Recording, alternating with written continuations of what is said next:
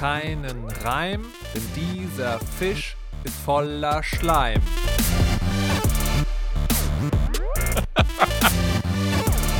Ich kann nicht mehr.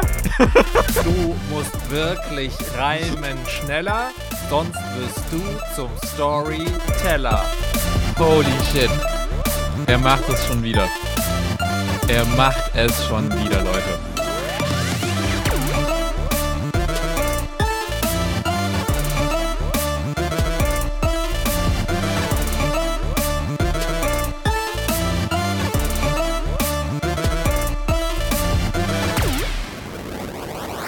Hallo und herzlich willkommen zu In die Fresse, dem Podcast mit klugen Gedanken zu schönen Spielen, in dem Dennis Kogel und Markus Richter zweiwöchentlich im festen Rhythmus und unterstützt durch treue Steady-AbonnentInnen die große Welt der Spiele besprechen und ab und zu Unfug treiben. Hallo und herzlich willkommen, Dennis. Hey, Markus. Und ähm, ich bin jedes Mal, jedes Mal wieder begeistert. Ich denke mir, dieses Mal wird er doch keinen kein Einstiegsreim finden. Und dann tut er es wieder. Das, äh, das, Ah, äh, äh, es ist so schön. also was, was wirklich, wirklich, was wirklich sozusagen heute passiert ist, ist, mein Kopf hat wirklich erstmal, heute gibt es keinen Reim, weil ich bin heute ehrlich gesagt ein bisschen fertig und in the blues. Mhm. Aber mein Kopf hat halt ausgespuckt, heute gibt es keinen Reim und hat direkt danach gesagt, denn dieser Fisch ist voller Schleim. Wir werden nachher noch verstehen, was es damit amazing. auf sich hat. Es ist, ähm, Es ist auch vor allem so genial, weil es, genau, weil es dann noch der Tease auf später ist, weil das ist das zweite Spiel, um das es heute geht. Es ist so gut und das, also wirklich, ich finde, du kannst ruhig mal öfter schlecht drauf sein. Nein, Dennis! Nein! This is not how mental health works.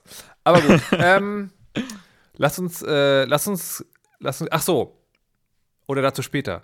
Ha. Lass uns erstmal zu Geschichten kommen. Wir, wir gehen heute Sehr gut. gleich mal Tabula Rasa oder wie das heißt. Stellt euch vor, ihr bekommt die Aufgabe darzustellen, dass Eva an gebrochenem Herzen stirbt.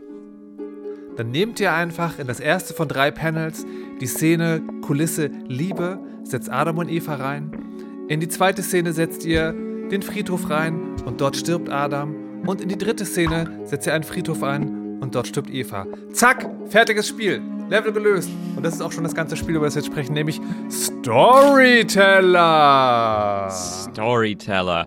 Das ist so crazy, dass wir über dieses Spiel sprechen, weil dieses Spiel 15 Jahre in Entwicklung war und also im Prinzip ist diese zeigt dieses Spiel also spannt einen Bogen von Anfang der der Indie Games Bewegung bis ins heute, weil so lange war es einfach in Entwicklung und dass es jetzt draußen ist ist also ich finde es äh, ich habe Gefühle dazu ich finde es erstaunlich also ich hätte nie geglaubt dazu, dass das okay. ja, ich hätte nie geglaubt, dass es jemals rauskommt, weil ich erinnere mich äh, an so, weiß nicht, uralte so Blogpost, Rock, Paper, Shotgun, so von wegen, hey, guck mal euch mal dieses äh, coole Spiel, äh, Spielidee an aus dem, aus dem, aus dem Entwicklerforum, so, wo Leute darüber gepostet haben. Oder hey, hier gewinnt es mal irgendwie so ein, äh, so einen Ideenpreis beim Independent Games Festival und so weiter und so fort. Und dann kommt es einfach niemals raus. Ich dachte, es wäre halt Vaporware. Ich dachte, es würde niemals erscheinen. Und jetzt,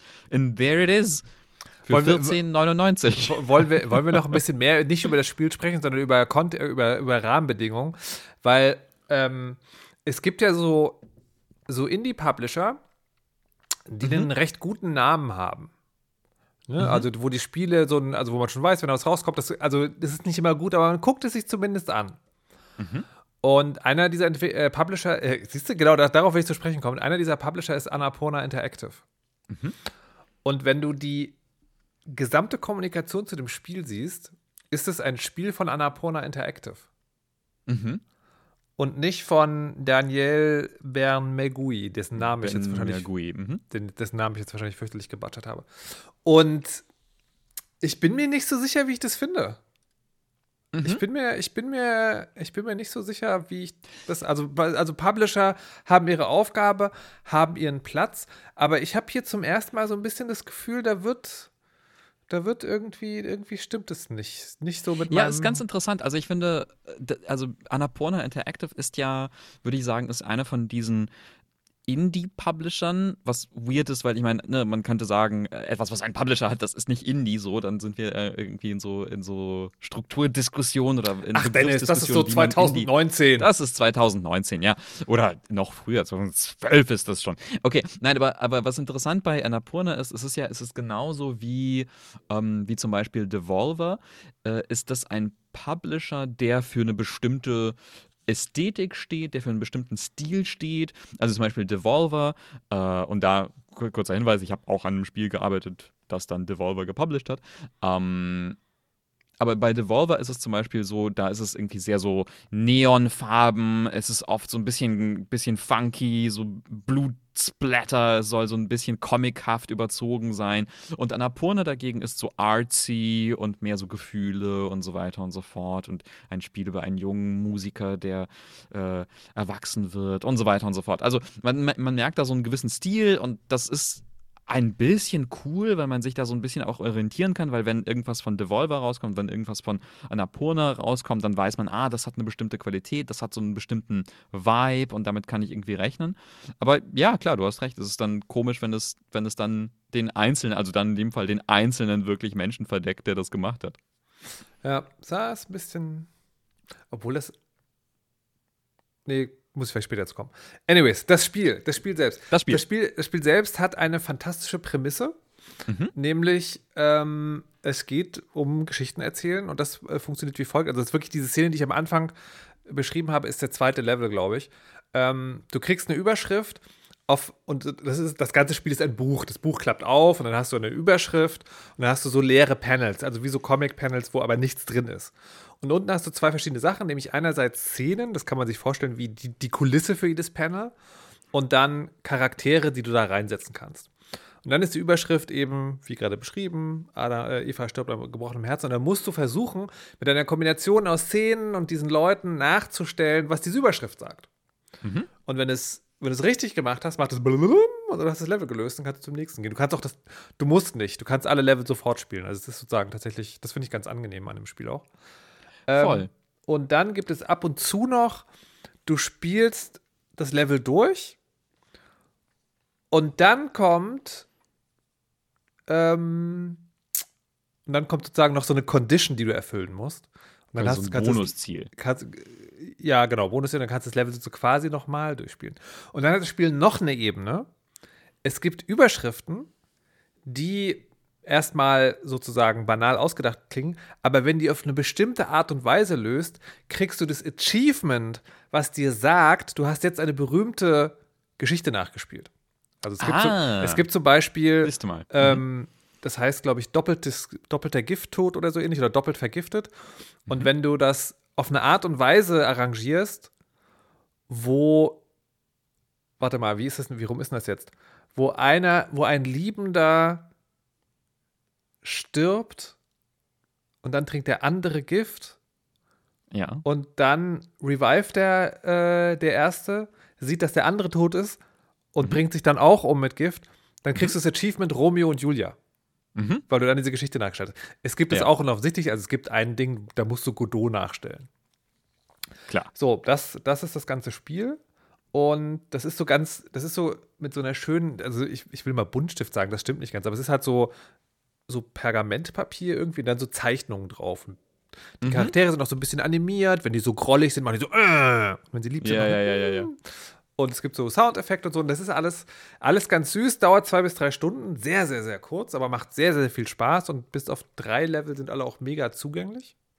Mhm. Ähm, ich würde gerne noch mal einen Schritt zurückgehen zur Spielmechanik, nämlich was, was das, ja. äh, was das, äh, also quasi weil so wie man, wenn man das beschreibt und das so hört, dann würde man eigentlich schnell darauf kommen, naja, okay, es ist, also quasi, es ist ein, ein Puzzlespiel, wo bestimmte, äh, wo bestimmte Aktionen bestimmte Reaktionen zutage fördern. Ne? Also quasi so von wegen, in jedem Level gibt es da so bestimmte Lösungen, die man, die man machen kann und wie man quasi zur Lösung vom, vom Titel kommt im Prinzip.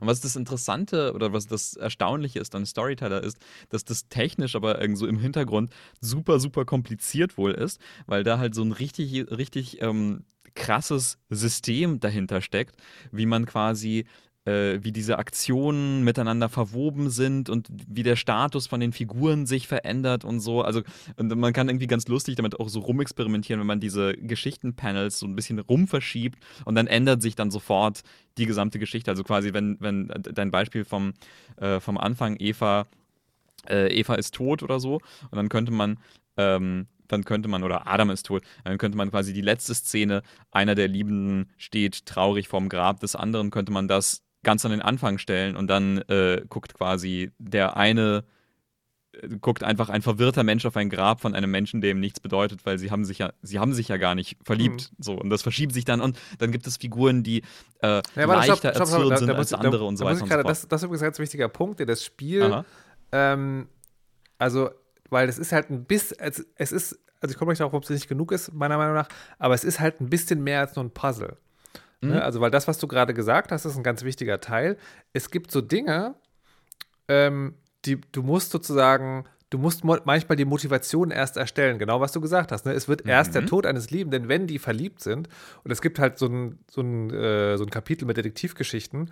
Und mhm. da ist es dann oft nicht so, also du weißt schon, welche Gestalt der Täter sein soll oder die Täterin. Aber du musst halt oft in der Geschichte erstmal einen Anlass herstellen. Also warum will die denn jetzt morden? Und mhm. da finde ich, macht das Spiel was Spannendes, wo es nämlich tatsächlich sozusagen eine Geschichte erzählt übers Geschichten erzählen, weil du eben mhm. dann lernst, wie so Dinge ganz banal, also ganz basal, also im grundlegenden Skelett sozusagen aufgebaut sind. Das finde ich, finde ich clever. Ja, und ich glaube, genau das ist auch so das, was, was dann äh, Daniel Ben Mergui, diesen Entwickler dahinter, 15 Jahre lang ein Rätsel aufgegeben hat, weil er hatte quasi vor 15 Jahren diese Idee, hm. war dann so, das ist doch lustig, dann äh, macht man so eine kleine Geschichte. Und dann hat er irgendwie angefangen daran zu arbeiten und gemerkt, holy shit, das ist unglaublich kompliziert, weil dann, weil du dann irgendwie dazu kommst, wie man Geschichten erzählt, wie Figuren Motivationen haben oder Motivationen verlieren, was sie wissen, was sie nicht wissen. Es gibt so einen Artikel, können wir gerne verlinken, äh, äh bei Vulture. Da geht es ganz viel darum, dass er dann auch sagt, naja, irgendwann äh, hatte, ich, hatte ich überlegt, ob, ob Leute ver versteckte Informationen haben können oder sich gegenseitig anlügen können oder sowas. Also, dass jemand jemandem sagen kann, nee, ich habe aber irgendwie deinen, deinen Großvater gar nicht ermordet oder so. Und dann kann man daraus irgendwas machen oder eben nicht machen und so weiter und so fort. Aber das war dann einfach viel zu kompliziert. Und also jetzt komme weißt du, jetzt komme ich, ja. der Typ, der sozusagen einfach nur das Spiel sieht und nicht die 15 mhm. Jahre lange, jahrelange mhm. Arbeit und sagt, ich finde, dem Spiel fehlt ein bisschen was. Aha. Ne, weil, und so, und das liegt aber anders, da kommen wir auch wieder zum Publisher, glaube ich. Das liegt ein bisschen auch an der Werbekommunikation, mhm. weil die, das Versprechen, was, was das Spiel so ein bisschen gemacht hat, war so, du kannst hier Geschichten nacherzählen und auch ändern. Mhm. Und das stimmt aber nicht. Ne, weil das Prinzip ist eben so, du hast eine Überschrift und wenn du die auf eine bestimmte Art und Weise nachbildest, dann hast du eine bekannte Geschichte nachgestellt. Was das Spiel aber nicht macht, ist, du hast eine bekannte Geschichte und die kannst du ändern. Also so ein Was wäre wenn. Ne? Also ja. was wäre, wenn die Stiefmutter, äh, die böse Königin bei Schneewittchen gar nicht böse wäre. Mhm. Das gibt's nicht. Und ich finde das äh, eine interessante Selbstbeobachtung, weil ich werfe dem Spiel das vor, weil in meinem Gefühl in dem sozusagen Vorabmaterial der Eindruck erweckt wurde, das würde eine viel größere Rolle spielen. Tut es aber nicht. Ja. Und das andere, was ich sehr, sehr schade finde, ist, das System ist so modular. Warum gibt es da keinen Baukasten für SpielerInnen? Ja, das ist ein, tatsächlich ein Punkt, weswegen, also beides, weswegen das zum Beispiel auf Steam super viele negative Reviews bekommt. Also das und äh, die Kürze des Spiels. Oh, irgendwie ist etwas, was, was Leute aufregt. Na, ich weiß nicht, ich finde, kann man, kann, man drüber, kann man drüber reden. Also ich fand, ich fand auch, also ich hatte eine gute Zeit irgendwie, diese zwei, zwei Stunden, die ich das äh, gespielt habe. Und das war schön und toll, als irgendwie, das war ganz witzig, weil ich, ich habe das auf dem Steam Deck gespielt und dann saß Iris daneben, hat irgendwie gesehen, was ich da so mache, fand das irgendwie spannend und dann haben wir so ein paar Level zusammengelöst, weil, weil ich dann auch so einen Denkfehler hatte und da irgendwie nicht weitergekommen bin. Und das war total schön. Das war so ein, wow, das war ein super schönes Puzzle-Zusammenspiel-Erlebnis. Äh, und aber oft dachte ich mir so, ja, da, da fehlt was. Ne? Also, weil oft ist es wirklich so, die Überschrift sagt dir, was du machen sollst, dann machst du das und das, so. Und das ist, es ist oft, also mir war es selten auch, selten so richtig, so richtig ein Rätsel, bis auf ein paar Mal, wo man dann echt so ein bisschen dran zu knabbern hat. Hm. Also es ist Aber ein bisschen simpel. hast du alle Achievements? Nö, glaub nicht. Das, das, das finde ich nämlich ganz witzig, weil ich hasse Achievements ja wie die Pest. mhm. Ähm, aber in, dem, in diesem einen Fall finde ich es tatsächlich gut, weil das Spiel hat, glaube ich, irgendwie elf oder zwölf Achievements. Ich habe nach dem Durchspielen drei. Okay. Ähm, das heißt, da sind irgendwo noch unerzählte Geschichten. Jetzt tut das Spiel sich selber keinen Gefallen damit, dir nicht zu sagen, wo das ist. ähm, so. Und das andere ist, ich muss jetzt ich, heute, heute musst du den Grumpy-Teil übernehmen. Ich finde das nicht zu kurz. Also nicht im Sinne von, ähm, klar hätte ich das gerne auch noch eine Stunde weitergespielt. Total gerne. Ähm, aber jetzt nicht zu kurz im Sinne von, das ist das Geld nicht wert oder so. Das sind sehr amüsante zwei bis drei Stunden, die man da äh, damit zubringt und es kostet halt irgendwie fucking 15 Euro. Also, das ist für manche Leute viel Geld, aber das ist in dem Markt, in dem wir uns bewegen, jetzt irgendwie.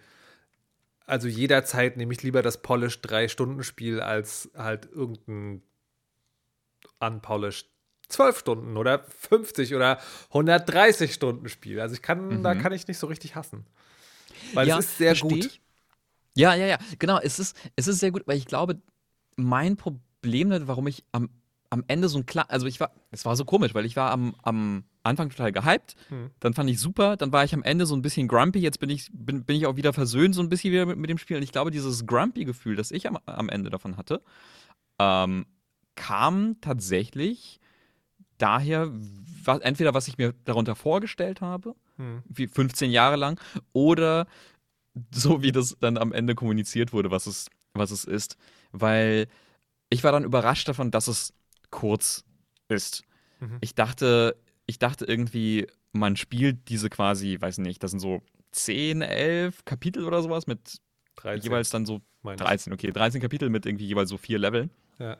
Ähm, und dass danach dann nochmal, dass man dann nicht ein Ende freischaltet, wo man sagt, Dankeschön, sondern dass man dann irgendwie, weiß nicht, einen neuen Spielmodus freischaltet oder dass sich das Spiel dann irgendwie öffnet oder dass das, wie du gesagt hast, dann plötzlich irgendwie anfängt, Geschichten, bekannte Geschichten zu twisten und zu verändern und irgendwie, dass dann nochmal so eine Ebene draufkommt, tut es aber nicht. Und ich glaube, wenn man weiß, das, was man da bekommt, für 15 Euro ist ein zwei bis drei Stunden wirklich cleveres, toll gemachtes Puzzlespiel, das äh, eine interessante Mechanik hat, sie einigermaßen explored, vollständig, Fragezeichen, weiß ich nicht, ich glaube, ich, Hm, ich stimme dir dazu, Ich, hätte glaube, auch das, gerne das, so das heißt nicht umsonst Buch 1. Ah ja, okay. Ähm, und ja, weiß nicht. Also ich glaube, wenn man diese Erwartung, also quasi, wenn man äh, Erwartungsmanagement betreibt und Mhm. weiß, was, was, worauf man sich da einlässt, dann ist das sehr schön. Und wenn man denkt, wenn man sich da irgendwie so ein Gebilde vorstellt, von wegen, mit diesem Spiel, das ist so ein Story-Baukasten, Ja, ich ja. baue mir dann so Storys zusammen Ja. und wow, Romeo und Julia, aber was, wenn Romeo sich in, äh, sich in seinen, seinen äh, Kumpel verliebt? Holy shit, wäre das nicht lustig? Dann ist es das nicht. Das heißt, Indie-Fresse-HörerInnen haben echt mega Glück. Weil sie mit der richtigen Erwartungshaltung an das Spiel rangehen können. Das, das ist doch mal was. Ähm, Fuck. Ich wollte gerade eine Sache noch sagen. Aha. Ach so, genau. Ich habe, ähm, ich habe das im Radio rezensiert und habe dann, ich, da suche ich manchmal nach so Bildern, um sozusagen nicht Computerspielen, Spielenden, die das hören, sozusagen auch was mitzugeben. Ne? Was denn jetzt das? Und mein, mein Fazit da war so ein bisschen, ähm, Storyteller ist ein unfassbar leckeres Gericht, also ein Essen, was, die, was dir sehr lecker schmeckt. Aber du hast die ganze Zeit Gefühl, das ist eigentlich Teil eines sehr viel größeren Drei-Gänge-Menüs. Das kommt, das kommt aber nicht. Aber es ist trotzdem Okay, lecker. ja. Es ist trotzdem sehr, sehr lecker.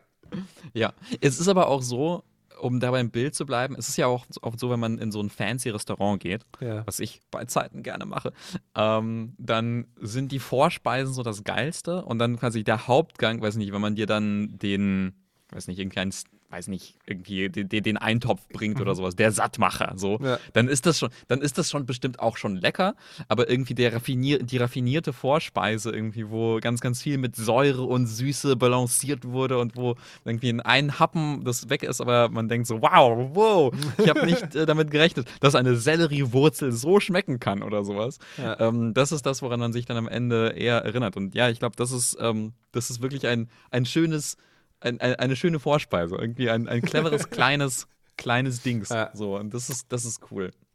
Ja. Apropos Essen. Wie wär's mit Fisch?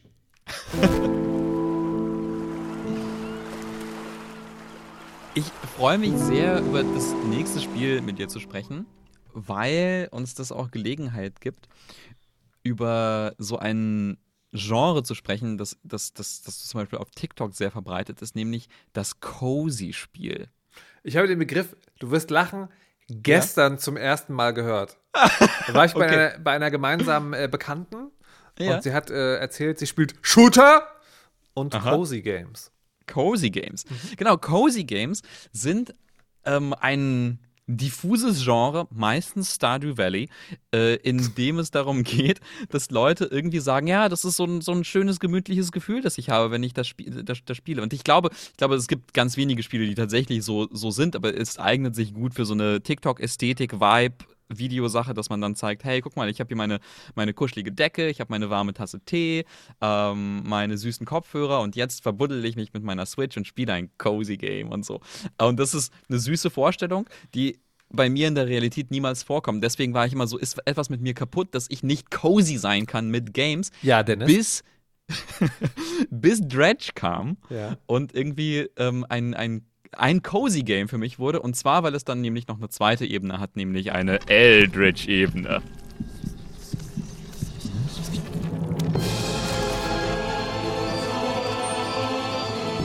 Jetzt hast du aber die zweite Eldritch-Ebene eingeführt, ohne zu sagen, worum es überhaupt geht. Das stimmt. Das stimmt. Es ist ein Spiel, in dem wir ein Fischermensch sind, ein, ein, ein Mensch auf einem Schiffsboot. Ein Typ Äh, mit Boot.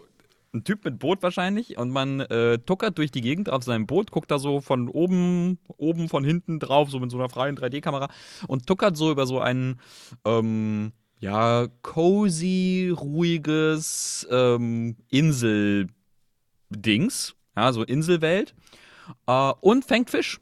Und dann gibt es da so, so, so kleine Verwerfungen im, im, im Wasser. Da sieht man so Fische so ein bisschen rumschwimmen. Da fährt man dann hin, drückt auf den Knopf und dann fischt man mit so einem kleinen Fishing-Minigame Fische raus, holt die, an, die ins Boot und bringt sie zurück an Land, wo man sie dann beim lokalen Fischhändler verkauft. Und damit kann man sein Bötchen aus äh, äh, verbessern und dann bessere Fische kaufen, äh, fangen. Größere Fische. Ein Hammerkopf. Hai, Hammerhead Shark. Wie nennt man den auf, auf Deutsch? Ich weiß Aber nicht. äh, Hammerhai. Ähm, Hammerhai. Das ist, das ist tatsächlich, äh, ja, ja, das ist so. Ich finde es auch, ich habe immer nach einem Namen für diese Art von Spiel gesucht, wo du, wo du so eine Progression hast ähm, und du schon sozusagen was machen musst, aber nicht so hart gefordert bist, ja. Nicht Ja. so, nicht so, also dir springt da nichts ins Gesicht oder so. Ja. Und das ist, das ist das Spiel auf jeden Fall. Und diese und diese Auf Pro Aufrüstungsprogression ist auch sozusagen, hat ja mehrere Ebenen. Ne? Also du kannst ja das nicht einfach kaufen, sondern du musst dann irgendwie Technologien freischalten durch bestimmte Dinge, die du auch finden kannst. Und dann musst du Rohstoffe sammeln an Schiffswracks und so weiter und so fort. Ähm, und dann gibt es auch eine Geschichte, die schon eine Geschichte ist. Also es ist nicht so mega krass, aber auch nicht so, dass es irgendwie emergent narrative ist. Ähm, Und dann fängst du halt irgendwie Fische und Fische und das ist alles ganz schön. Dann fängst du irgendwann deinen ersten Fisch, er hat zwei Köpfe und ist ganz schleimig. Genau, und das ist dann nämlich der Eldritch-Part in Dredge. Äh, es ist nämlich natürlich nicht ein entspanntes, ruhiges, süßes äh, Insel-Atoll oder was auch immer, wo man da unterwegs ist, sondern es ist natürlich ein Eldritch, Cthulhu-eskes, düsteres Horror- ähm, Welt, wo mutierte, schreckliche Monsterfische im Wasser lauern, die man dann fängt und dann für mehr Geld verkaufen kann, weil es ist natürlich immer besser, einen, einen schrecklichen, grässlichen, schleimigen Monsterfisch mit viel zu vielen Zähnen zu fangen. Da freut sich der lokale Fischhändler. Warum? Hm. Ja, wer weiß. Man weiß es erstmal nicht. Und in manchen Ja, und- dieser schleimigen Fische sind komische Artefakte. Für die interessiert sich ein anderer Typ. Warum? Ja, und so, und so ist dann eigentlich das Spiel. Also man wird dann durch diese Welt geschickt. Äh, am Anfang einfach, weil man Fische fangen muss, Schulden abbezahlen muss und irgendwie seinen Lebensunterhalt bestreiten möchte. Und dann später, weil man dann so einem, ja, so einem mysteriösen Fremden in einem, auf einer verlassenen Insel hilft, Artefakte in der ganzen Welt zu finden, die mit irgendwelchen Eldritch-Zauberei-Sachen zusammenhängen. Und ich dachte, also ich dachte, das, das, das Spiel hatte so ein bisschen Hype vorher, äh, weil das einfach eine funky Idee ist, eine, also ein Fischereispiel zu verbinden mit so Horrorelementen. Und ich war dann total überrascht, weil ich dachte, oh Mann, das wird so ein richtig, richtig gruseliges Spiel. Das wird so ein Horror-Ding. Es war überhaupt, es ist überhaupt nicht gruselig. Es ist total, es, es ist total cozy. Es hat aber, aber, aber ich glaube auch, weil, ich glaube, es funktioniert für mich als Cozy-Spiel, weil es nämlich, also es, es hat diese cozy Progression, du fährst raus aufs Wasser, du fängst ein paar Fische, ein paar von ihnen sind gruselig, wer weiß. Ähm, und es hat aber auch so ein kleines bisschen, bisschen so Tension, so ein bisschen Spannung, weil äh, es hat einen Tages-, Tag-Nacht-Rhythmus. Tagsüber fährst du aufs Wasser und dann, wenn es dunkel wird, dann passieren komische Dinge.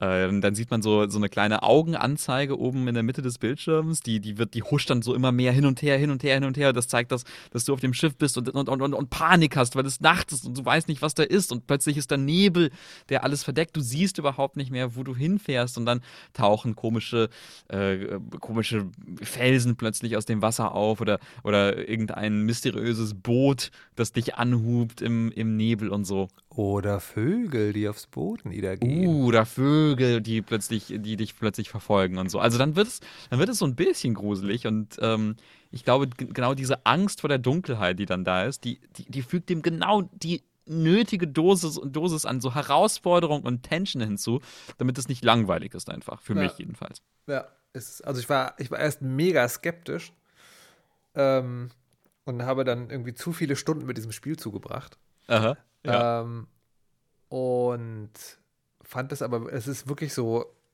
Ich, ich frage mich bei solchen Dingen, ist das wirklich ein gutes Spiel oder ist es einfach so ein Endorphin-Ausschütter? Aha. Aber wenn es mir Endorphine ausschüttet, ist es dann nicht einfach auch ein gutes Spiel. Äh, Ja. Und es funktioniert echt auch relativ lange. Also die Progression ist gerade genug. Die Aufgaben sind die richtige Mischung aus, man weiß Bescheid, aber es ist doch immer noch so ein bisschen was Neues. Ich bin jetzt so, und das Witzige ist, ich war zwischendurch an dem Punkt, wo ich dachte so, aha, also dieses Boot ist so ein bisschen clunky zu steuern auch. Ach so, und es gibt noch was ganz Tolles. Das ist äh, Time Moves When You Do. Also wenn du im Schiff einfach irgendwo stehst, Oh, ja. dann geht die Zeit nicht weiter, sondern die geht nur weiter, wenn du was machst. Also fährst oder, sch- oder fischst oder irgendwie. Super clevere Idee. Das, das Spiel heißt übrigens Dredge. Das haben wir, glaube ich, bis zu dieser Stelle haben, noch wir, haben, wir, haben wir einmal erwähnt, aber. Haben wir erwähnt? Okay, ich bekomme es Haben vorher. Man kann auch, man kann auch dredgen. Also Ja. sozusagen äh, äh, Schiffswrackteile aus dem Wasser und dann vergeht halt Zeit. So, und das ist also alles irgendwie sehr beschaulich und betulich. Und dann kam, kam ich äh, in Kapitel 3 äh, an eine Stelle, wo ich da sagte, aha, jetzt muss ich also doch mit diesem kleinen Clunky-Boot, was so ein bisschen behäbig ist, irgendwie schnell, schnell, schnell machen. Stellt sich heraus, nein. Das zeigt das Spiel auch. Aber jetzt bin ich in einem Level, was irgendwie sehr eng und verkantet ist, wo, du, wo es aber wirklich dann darum geht, vor Sachen wegzufahren. Also wo die Lösung des Problems wirklich ist, das greift dich an, du musst wegfahren. Und das finde ich schade. Das finde ich, ich habe ich hab auch gerade neulich drüber gesprochen, es gibt so viele Spiele, die haben eine Sache und machen die gut und die müssen immer sowas haben. Die müssen immer so ein, so ein Action-Ding, so ein Core-Gaming-Skill. Also das ist, das ist bei weitem nicht dramatisch, was man da machen muss, aber es ist halt, es ist halt das entscheidende Ding, also nicht das Entscheidende, aber es ist halt das Ding in die falsche Richtung. Ne, und Ich glaube, ich weiß ganz genau, ganz genau, was du meinst. Ist es, ist es so diese, diese, diese Inselketten, wo man Dinge auch sprengen muss später? Nee, das ist, das ist genau nicht. Das ist genau Ah, das, wo okay. der Verdacht aufkommt. Und dann ist es aber ganz anders.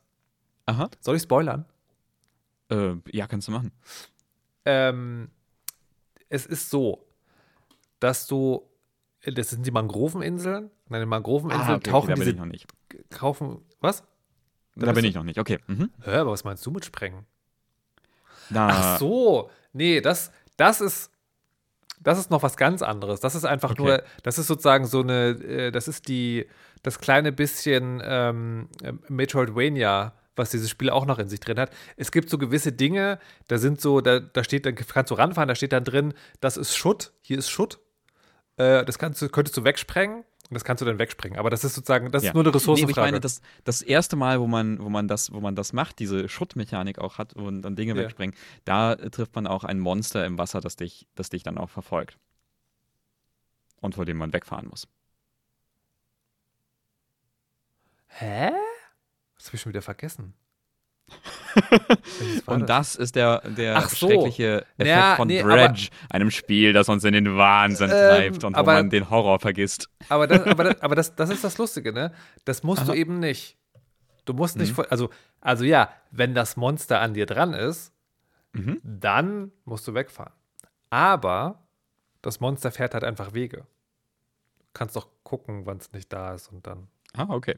So. Du, Dafür war ich zu blöd. Und so, okay. so, so ist das Spiel halt äh, tatsächlich bis zum Ende und am, E- oder ich weiß nicht am Ende, aber so, ich bin jetzt bei Kapitel 4 und da, naja, Gibt es dann wieder so, So, ein paar Actionsequenzen. Okay, das- muss, ich mal, muss ich mal auch mal gucken, wei- weiterspielen, wie, wie, wie das auf mich dann wirkt. Und das Ding ist, ähm, ich bin jetzt so am Zweifeln, ob ich weiterspiele, weil ähm, gerade irgendwie keine Zeit und so. Und ähm, ich finde es bei dem Spiel, also ich, die Geschichte ist sozusagen hinreichend interessant, dass ich wissen wollen würde, wie der Collector mich übers Ohr haut, weil das sicherlich was ist, wenn, wo man dann feststellt, okay, jetzt hast du ihm alle Artefakte gebracht, jetzt geht die Welt unter und du bist quasi schuld und dann kommt noch mal ein Kapitel, also ist meine Vermutung, weiß ich nicht. Aber ich hatte bis jetzt eine sehr, sehr gute Zeit damit. Wäre auch okay. Total. Aber ich bin halt auch wirklich so, so fasziniert davon, dass es, also wirklich, das ist das, das erste Mal so oder sowas, dass ich einen quasi eine Coziness bei einem Spiel fühle. Aber äh, wirklich einfach nur durch dieses, durch diesen, durch diesen exzellenten Rhythmus, den es hinbekommt. Ja. Also ich, ich weiß nicht, wie das ist, wenn, wenn man dann verfolgt wird und dann das irgendwie mehr Action reinkommt oder ob das dann, ob mich das dann nervt. Aber bis zum Zeitpunkt, wo ich gespielt habe, war es einfach diese, dieser total tolle Rhythmus. Du fährst raus, du holst Fische, da kommen mal irgendwelche gruseligen Dinge, vor denen man wegfährt, aber dann, dann, dann kuschelt man sich abends irgendwie in der Stadt ein und, Ja. und schläft eine Nacht drüber und dann fährt man zurück, verkauft Fische, dann, äh, dann hat man ein kleines Upgrade und so. Und ja, ne, also ich, mir geht es da so wie dir, dass ich mich dann auch frage, ist das wirklich ein gutes Spiel oder ist das einfach nur, oder ist das ein, ein Pro Progression-System, das man in ein Spiel gekleidet hat Ja. oder so? Aber es funktioniert halt. Ja. So, es, es tut auf jeden Fall das, was es, was es tun soll. Ich, ich spiele das und merke nicht, wie die Zeit vergeht und habe eine gute Zeit dabei. Also Ja. ich fühle mich dann auch nicht eklig, wie bei so, bei, wie bei häufig bei sowas, wo es nur um die Meta-Progression geht, Ja, dass man dann denkt, so, was habe ich da getan? Die irgendwie vier Stunden damit verbracht, dass am Ende irgendwelche Zahlen nach oben gehen. Und hier habe ich einfach das Gefühl, so, ja, das war cool. Ich habe ein bisschen was Neues entdeckt, ein bisschen rumgefahren, neue komische, gruselige Leute getroffen. Ich habe einen neuen Fisch ich, gefangen. Ich habe noch einen Gripe mit dem Spiel. Okay. Und das ist, ey, Leute. Leute, wenn ihr keine Minimap macht, wir hatten es auch in der letzten Folge, hört gerne noch mal rein.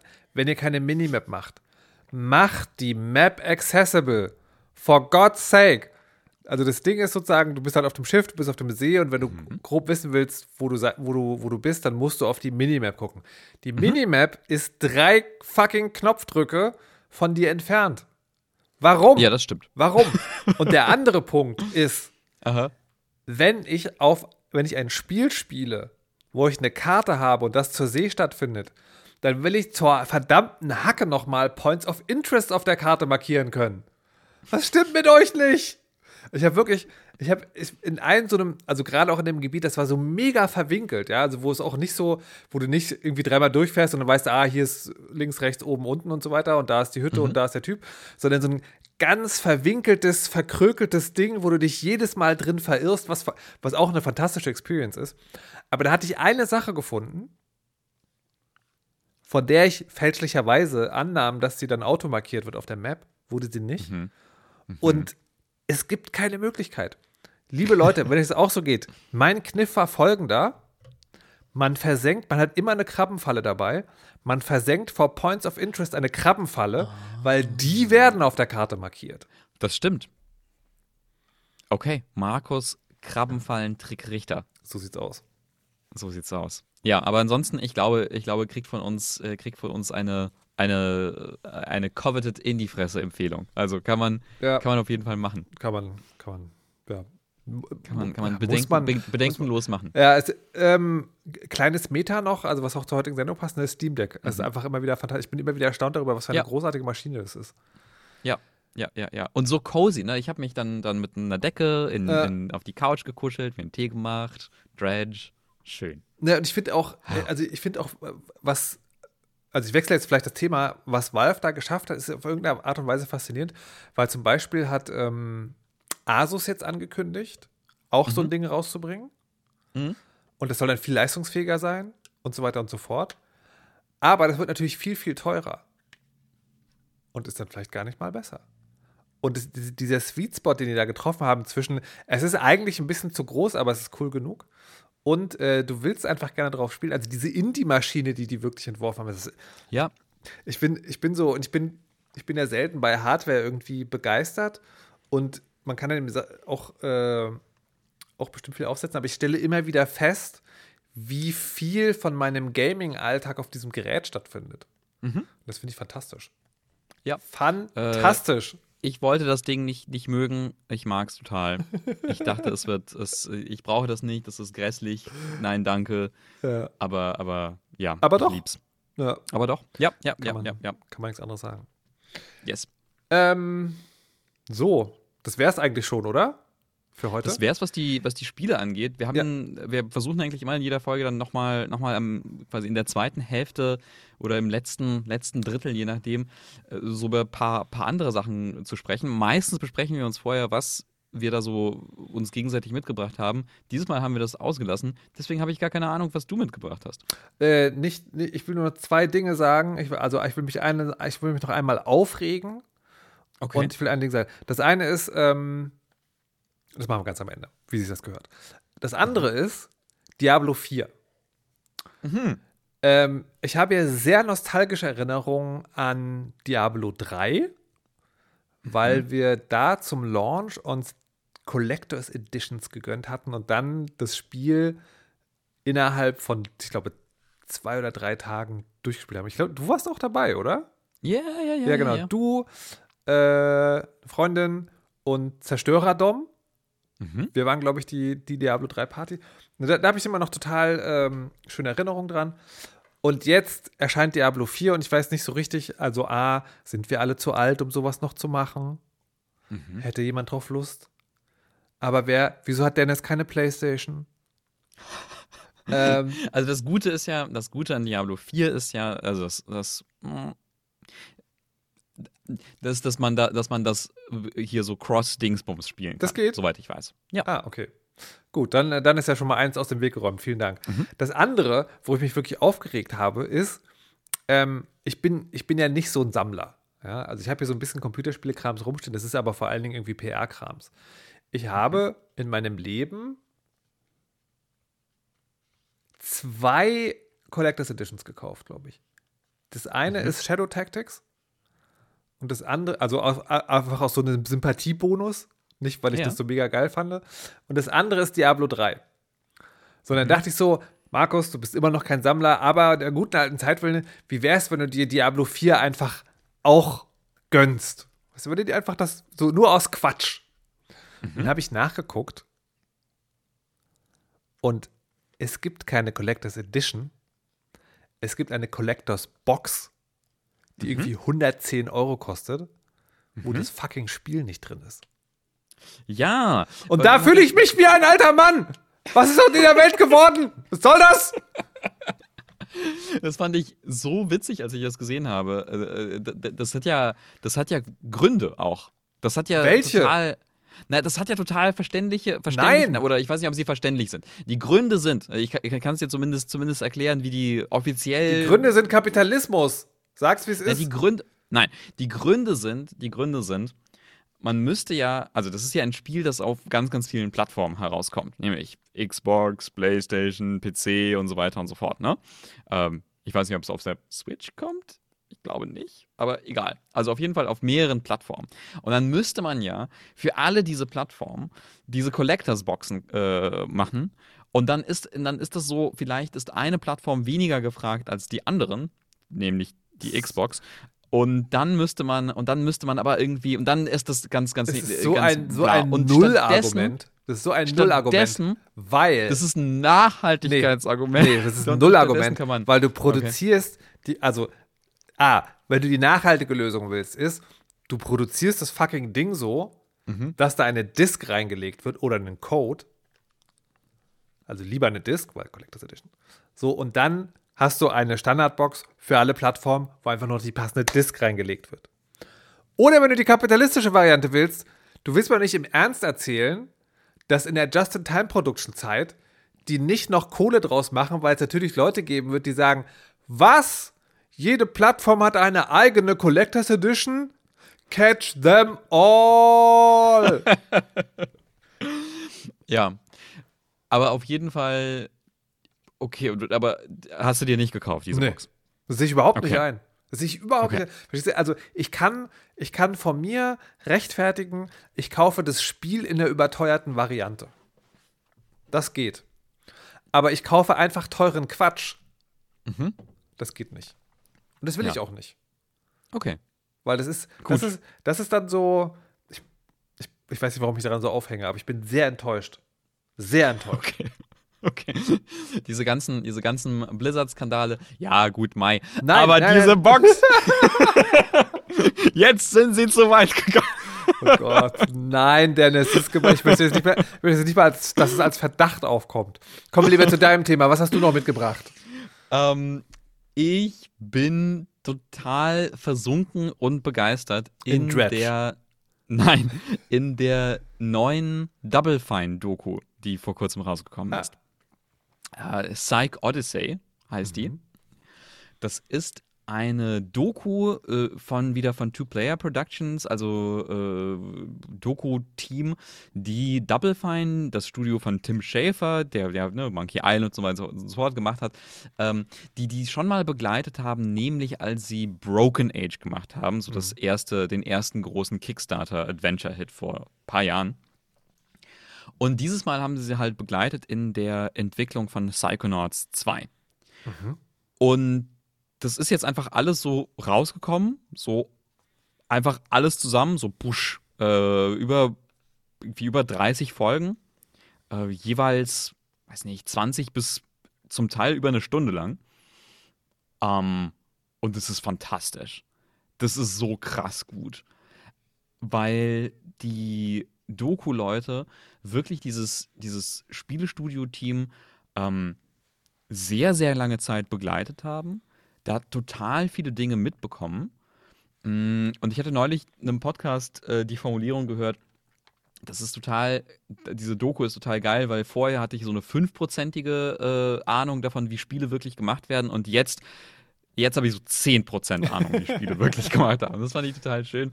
Ähm, diese, äh, diese, diese Formulierung, weil ja, so, so, so fühlt es sich wirklich an, weil, weil man da so wirklich so deep hinter die Kulissen schaut. Also so wirklich sieht, aha, okay, wie funktioniert das, wenn sie so ein Level machen? Ne, dann gibt es irgendwie Meetings, wo sie so Sachen vorschlagen, von wegen, hey, wie, wie wäre es, wenn das Level ein Bonsai ist, äh, ein Miniatur-Bonsai und der ist im Gehirn von, von diesem einen Charakter. Oder dann kommen Leute so, nee, nee, nee, der muss irgendwie, der ist betrunken, der ist Alkoholiker und, und also das Wasser ist, also das, das Meer aus Alkohol und dann muss das irgendwie dann muss man das irgendwie drainen, um seine Erinnerungen hervorzurufen, aber dann sind die Erinnerungen schlecht und sowas. Und dann sind Leute so, hä, aber dann ist das, dann heißt es plötzlich, der Alkohol ist gut, weil es ihm hilft, irgendwie Dinge irgendwie zu verdrängen und das ist nämlich irgendwie gut, Dinge zu verdrängen. Das funktioniert doch so nicht irgendwie so als Argument. Und dann sind Leute so, ja, stimmt, scheiße, oh Mann, wie machen wir das? Und dann bauen sie irgendwie diese Level aus so einfach Boxen und Grey Boxes und währenddessen äh, passieren andere Dinge. Und das Tolle ist, wirklich das Erstaunliche ist, ähm, gar nicht so sehr, was da so passiert, sondern ich finde, was toll ist, ist, dass die oft einfach die Leute filmen, wie sie gucken. Also oft gibt es da einfach so, so Close-ups von den Gesichtern von den einzelnen Entwicklerinnen und Entwicklern. Und also mir geht es so, dass ich dann aus diesen Gesichtsausdrücken da so ganz viel ablesen kann. Also es gibt zum Beispiel so eine frühe Folge, äh, wo der Projektleiter von so einem VR- Projekt äh, kündigt. Äh, irgendwann.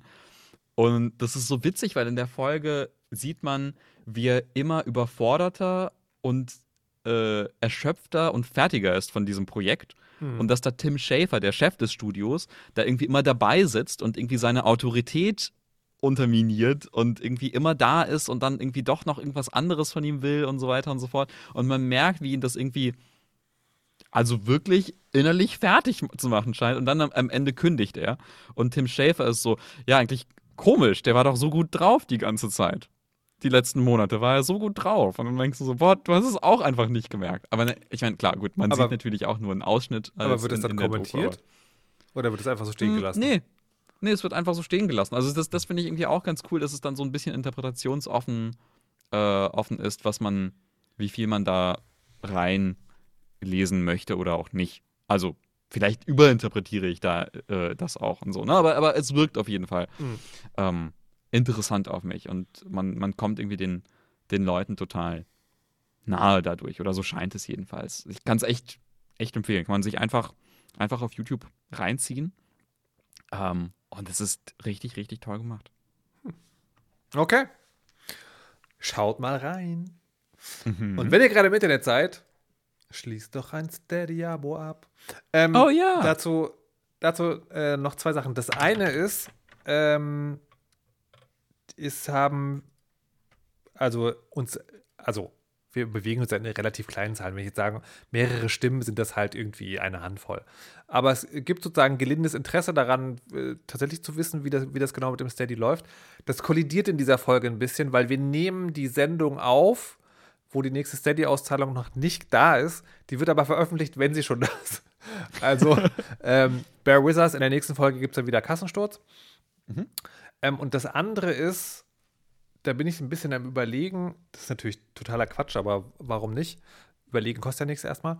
Ähm, ich frage mich, wie sich es mit den Zahlungen entwickelt. Und wenn wir sozusagen so bleiben, wie wir sind, also eine kleine cozy Community haben, Mhm. Ob es sich nicht dann lo tatsächlich lohnen würde, von dieser Plattform wegzugehen. Hm. Weil ich glaube, je kleiner man ist, desto mehr machen sich die Dinge, die hängen bleiben, bemerkbar. Aber weil die Bank, die mein Podcast-Spendenkonto hat, eh gerade zumacht, und ich das doch alles umziehen muss, äh, ist das vielleicht, aber es ist nur, nur, so, nur so eine Idee. Also, liebe HörerInnen, falls ihr da vielleicht äh, Meinung zu habt, irgendwie, wie, wie ihr das seht, an, auch vielleicht eine Überweisung zu tätigen, statt ein Steady-Abo abzuschließen, wäre das auch interessant zu wissen. Ähm, genau, ansonsten vielen lieben Dank für alle, die weiterhin ihre Abos halten. Ähm, genau, und das war's, oder?